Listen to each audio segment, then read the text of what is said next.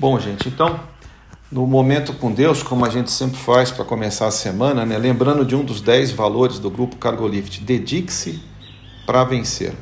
E hoje eu queria falar, o tema é Ressurja das Cinzas. Né? Nós temos várias histórias dessa, na Bíblia, lá no Velho Testamento, mas também no mundo real que estamos vivendo com o Covid já há mais de um ano e meio atormentando o planeta, as pessoas.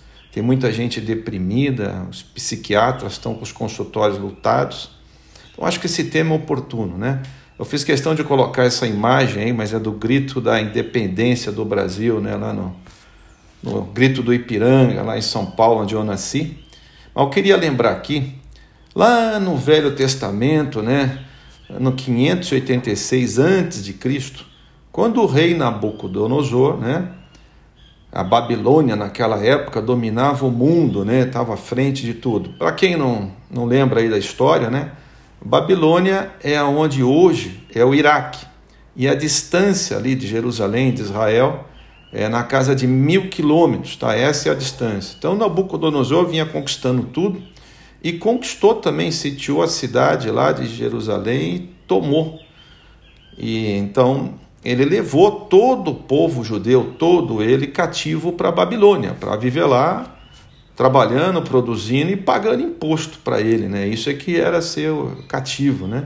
Esse processo todo durou do ano 586 a.C. até 538, levou todo mundo. O povo hebreu aí, o judeu, não tinham mais nação. Acabou, ficaram sem nada. Então vocês imaginam a situação desse povo estavam nas cinzas mesmo, né? Como é o título da nossa mensagem aqui, né? Eles haviam perdido tudo, inclusive a sua liberdade. Liberdade que tanto falamos nos dias de hoje aí, uh, o presidente Bolsonaro tem falado, né? Eu dou até minha vida, mas a gente não pode perder a liberdade. E a liberdade vai desde a liberdade de expressão numa rede social, a liberdade de você andar na rua, de ir e vir, de fazer o que você quer sem ser incomodado. Então, o povo naquela época, 586 a.C., eles perderam tudo. Não tinham mais casa, não tinham mais nada. Eles perderam, inclusive, os meios para ganharem a sua própria vida, para trabalharem, né? É, no caminho, imagina mil quilômetros, não tinha carro, né, gente? Era caminhando com animais lá, montado em animais, carregando família, velho, criança, coisa, tudo. Imagina num calor daquele, no deserto, quantos que não morreram pelo meio do caminho, né? E o povo, eles foram separados dos seus familiares, dos seus amigos, né? Alguns morreram mesmo pelo meio do caminho. Você imagina a situação? Era como você estar nas cinzas mesmo depois de uma fogueira consumir toda a sua vida. Bom, isso está escrito, gente, lá no livro de Jeremias, né? No capítulo 29. Eu vou ler aqui, ó, do 4 ao 13, né? O que Deus, né, através do profeta Jeremias, falou ao povo dele que vivia naquela situação horrível, sentindo que o chão saiu debaixo dos seus pés. Né? Então, o Senhor Todo-Poderoso, o Deus de Israel, diz o seguinte a todos os judeus que ele deixou Nabucodonosor levar como prisioneiros de Jerusalém para a Babilônia. Olha o que Deus disse: construam casas e morem nelas plantem árvores frutíferas e comam as suas frutas, casem e tenham filhos, e que os filhos casem e também tenham filhos. Vocês devem aumentar em número e não diminuir. Trabalhem para o bem da cidade para onde eu os mandei como prisioneiros. Orem a mim, pedindo em favor dela, pois se ela estiver bem, vocês também estarão. Aqui eu queria fazer um comentário. Você imagina, você vivendo na terra de quem o sequestrou, você está lá de empregado, de cativo, né, trabalhando para gerar recolhimento de imposto altíssimo né, para o rei Nabucodonosor, e Deus fala para você trabalhar, gerar filho, fazer aquela cidade prosperar. Sabe por quê, gente? Porque o nosso Deus é amor, é amor o tempo todo, né? E continua assim, ó. O Senhor Deus diz ainda: quando os 70 anos da Babilônia, da Babilônia passarem, eu mostrarei que me interesso por vocês e cumprirei a minha promessa de trazê-los de volta à pátria. Só eu conheço os planos que tenho para vocês: prosperidade e não desgraça, e um futuro cheio de esperança. Sou eu, sou eu, o Senhor, teu Deus, quem está falando. Gente, esse último versículo foi o tema para todos nós aqui do grupo Cargolift durante todo o ano de 2020. E eu sempre digo, quando a gente decidiu colocar esse versículo como tema, foi lá por novembro, dezembro de 2019. Ninguém tinha a menor ideia que ia surgir um coronavírus no mundo e nós íamos passar o 2020 que nós passamos. E nós superamos, né? Que a gente manteve a fé é, focado nesse tema bíblico. Então, olhem a situação que estava o povo judeu naquela época e Deus falando assim. E eu queria trazer para vocês uma situação real, real, que minha esposa viveu ontem. Ela tem um grupo aí das mulheres da PIB e uma jovem de apenas 20 anos se conectou a elas na rede social. E de repente minha mulher passou a perceber que esta jovem no seu Instagram estava postando coisas deprimentes, né? Assim, de muita, muita depressão. Uma foi essa foto que está aí, ó. Não estou tendo muita escolha, essa mulher escreveu. E é uma foto de uma pessoa nua, numa forca, com alguém lhe oferecendo ali uma tacinha, e atrás dela alguém coberto com uma capa preta que a gente não vê o rosto, né? Torcendo para ela se enforcar. Essa é a imagem do Satanás tentando a pessoa a ela desistir. E essa jovem, gente, ela vive na cidade de Jequitinhonha, Minas Gerais, ela chama-se Ana e ela só tem 20 anos. Então eu estava do lado da Cláudia e eu falei, Cláudia, pede para seguir ela no Instagram e a menina permitiu e rapidamente a Cláudia começou a trocar mensagens com ela e tentar colocar fé dentro dela. Mas olha o que ela escreveu se um espelho pudesse refletir minha alma nesse momento, refletiria a minha alma sangrando. Imagina a situação de uma jovem dessa, com 20 anos, com toda a vida pela frente, está se sentindo assim a ponto de gritar de boca fechada pela sua rede social. E sabe o que ela escreve do lado? Eu queria sentir o abraço da minha madrinha outra vez. Essa jovem se sente rejeitada pela própria mãe. Diz ela que ela odeia a mãe, que a mãe odeia ela. Vocês imaginam, gente, a vida que essa jovem está levando pode se suicidar a qualquer momento. O amor de Deus precisa, a esperança precisa permear o coração dela. Assim como estavam também muitos judeus, lá no ano 530 e tanto antes de Cristo, cativos na Babilônia, né?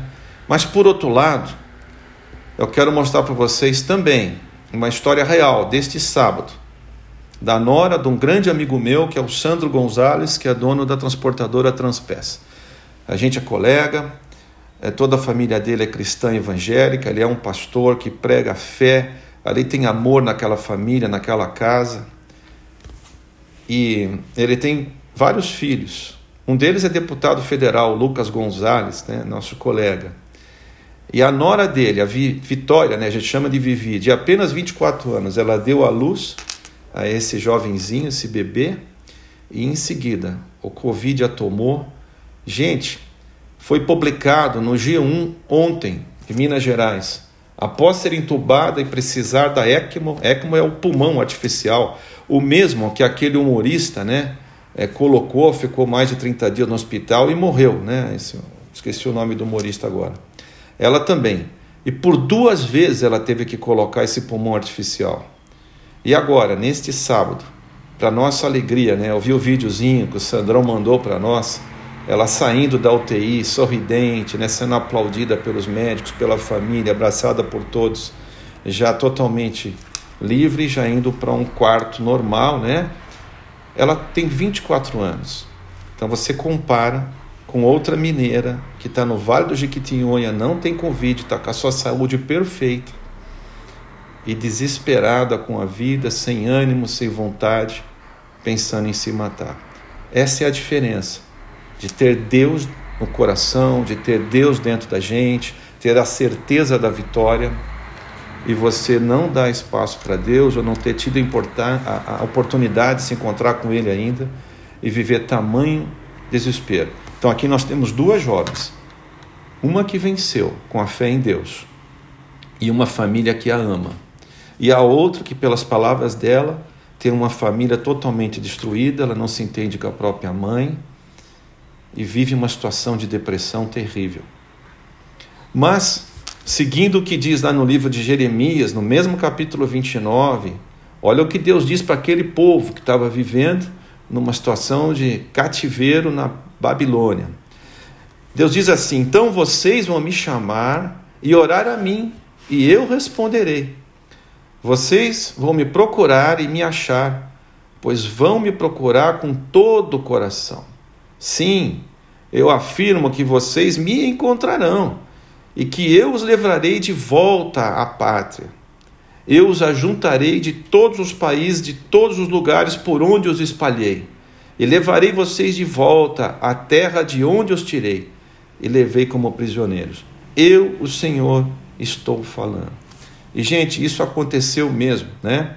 Anos depois, o rei Ciro né, venceu lá a Babilônia e restaurou o povo de Israel voltou à terra dele, né? o templo de Salomão tinha sido destruído e eles voltaram para a sua terra.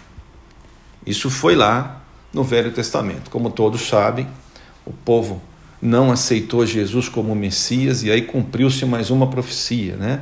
70 anos depois de Cristo, o povo judeu foi espalhado pelo mundo, perdeu a sua pátria novamente, né? e está lá no livro de Apocalipse que, quando estivesse próximo de Jesus voltar, um dos sinais seria que o povo judeu voltaria a ter o seu próprio país. E isso aconteceu na Assembleia da ONU, presidido pelo brasileiro Oswaldo Aranha, né? em 1948. Os judeus voltaram a ter o seu próprio país, como tem até hoje. Isso é cumprimento de profecia bíblica. Eu queria fazer um comparativo aqui com os países né, que têm liberdade, né, que deixam o evangelho ser pregado livremente, que não perseguem né, cristãos. Né? A Coreia do Sul, gente, até 1945, ela era uma colônia eh, do Japão. E aí, na Segunda Guerra Mundial, né, Estados Unidos ficou de um lado, Rússia do outro, Rússia extremamente comunista, né, e os Estados Unidos, um país cristão, é, essencialmente evangélico, capitalista. E aí ocorreu que houve uma divisão das duas Coreias. Foi assim que conseguiram harmonizar lá a guerra. Né? Estados Unidos ficou alinhado à Coreia do Sul e a Rússia aliada à Coreia do Norte. Hoje, de 1945 para cá, 2021, não se passaram tantos anos assim, né? Meu pai nasceu em 1940, está aí firme e forte, então dá para dizer que já é da geração do meu pai, não é tão, tão tempo atrás assim. E o que a gente vê é que a Coreia do Norte vive uma situação muito ruim, comunista, sem liberdade nenhuma para aquele povo, e a Coreia do Sul prosperando, prosperando, uma liberdade impressionante. Então vejam que interessante. Em 1945, gente, apenas meio por cento da população era cristã protestante. Agora, em 2021, esse número já é de 21%. Outro dia o pastor Pascoal me contou que ele foi fazer uma visita na capital da Coreia do Sul, e ela é numa parte baixa assim, quando você vai saindo da cidade, você vai subindo, né, uma parte mais alta, e subindo aquela serra, ele olhou de cima para baixo e já era noite e vê diversas casas, diversas casas, com uma cruz na cor, na cor azul neon. Todas essas casas que têm essa cruz indica que o povo é um cristão evangélico. Então era muita casa, muita casa. Você veja que bacana, né? Você ter a liberdade, né? E estou falando isso para vocês fazerem um, para, fazerem um paralelo com o que está acontecendo no Brasil, né? Tentando retirarem nossa liberdade de expressão, perseguição, etc. e tal, tentando dividir o povo, né? Entre castas, né? Cotas e universidades, negro, é, ideologia de gênero, essa porcaria toda, né? E a palavra de Deus nos ensina a gente amar o próximo, né? como Cristo amou a igreja. É assim, não tem essa de divisão. Então, olha aqui o resumo de como está a Coreia do Sul. que é um país que tem a liberdade, né, desde 1945 para cá, com liberdade religiosa e alto crescimento do povo cristão lá. Esse povo cristão protestante atualmente tem seis canais de televisão, comanda 109 universidades, 631 escolas né, de ensino médio e primário, né? comanda também 196 estabelecimentos médicos, 259 associações e 31 a 45% do parlamento, dos deputados e senadores de lá nas últimas duas décadas foram ocupados, essas percentuais aí, por cristãos protestantes. Veja como é importante você defender os seus valores também no meio político. E aí vamos finalizar. Eu quero convidar vocês a depois clicarem nesse link que aí está e conheçam a história da Samsung. A Samsung nasceu em 1938 na Coreia do Sul. Naquela época só tinha uma Coreia, né? Portanto, é, sete anos antes de 1945, né, quando ela se tornou independente, né, deixou de ser colônia japonesa. Mas o seu fundador, né, que era até de uma família é, rica né, para a região na época, ele montou um comércio de alimentos, depois produção de arroz, etc. Né? E nos anos 70, ele enxergando uma oportunidade, olhando, né, já tinha bastante influência dos Estados Unidos, que passaram a, a ajudar bastante a fazer comércio né, com aquele país, porque se tornou um país livre. A mesma coisa né, que o governo Bolsonaro está fazendo com os Estados Unidos agora, com países que pregam liberdade religiosa, liberdade econômica, tudo, né, democracia de verdade. Né? Então, uh, o dono da Samsung, né, o seu fundador, entendeu que ele deveria passar a investir no mercado de semicondutores, né?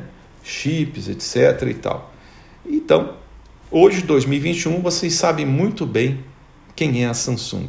A Samsung é simplesmente a maior exportadora da Coreia do Sul. Você veja num país que tem liberdade, né, que tem capitalismo, né, que tem liberdade religiosa, um país cristão, com Deus presente, com liberdade, como ele prospera, porque a mão de Deus está sobre esse país. Então, gente, essa é a mensagem que eu gostaria de deixar para vocês, para a gente iniciar a semana, a todos vocês do grupo Cargo Lift, né? Que vocês orem a Deus e se vê alguém que está nas cinzas, ou se eventualmente alguém próximo de vocês, ou algum de vocês mesmo, olha para essa história do povo judeu Deus estava com o povo, Deus está com a gente aqui, está aqui para nos abençoar, para nos fazer prosperar. E orem e trabalhem por pessoas que possam estar à beira de um suicídio, como essa jovem da cidade de Jequitinhonha, que a gente teve a oportunidade de se aproximar dela e estamos trabalhando para que ela abra o coração e que encontre a verdadeira liberdade que está em Jesus. O exemplo da nossa amiga, a Vivi, né, a Vitória aí da família do Sandro Gonzalez, em Belo Horizonte é um belo exemplo de que com fé em Deus é possível você vencer a morte. Os médicos deram para ela três horas de vida. Por isso ela é capa dos jornais hoje e ela glorifica o Deus que ela serve, que é o mesmo que eu sirvo também, que vocês servem. Que Deus abençoe e que tenha uma ótima semana, gente.